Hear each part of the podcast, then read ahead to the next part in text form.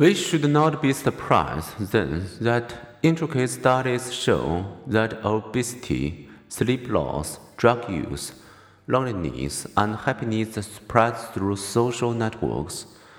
We and our friends form a social system. On websites, positive ratings generate more positive ratings, a phenomenon called positive herding. In a massive experiment on the 2010 US congressional election day, Facebook showed 61 million people a message that encouraged their voting with a link to a local voting place and a clickable I voted button. Those who also received this message with pictures of Facebook friends who had already voted become slightly more likely to vote, enough so to have generated an estimated 282,000 additional voters. Automatic mimicry helps us to emphasize to feel what others are feeling. This helps explain why we feel happier around happy people than around depressed people. It also helps explain why studies of groups of British workers have revealed mood linkage or the sharing of moods.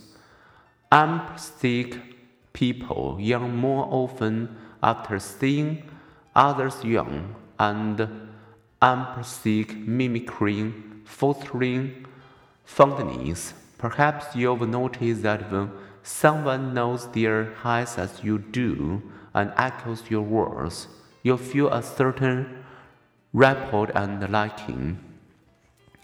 Suggestibility and mimicry sometimes lead to tragedy.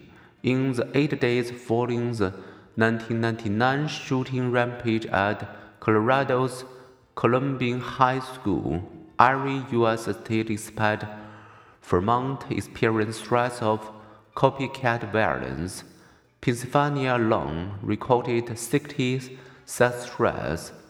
Sociologist David Phillips and his colleagues found that suicides, too, sometimes increase following a highly publicized suicide. In the wake of Screen Idol, Marilyn Monroe's suicide on August 5, 1962, for example, the number of suicides in the United States exceeds the Euro August count by 200.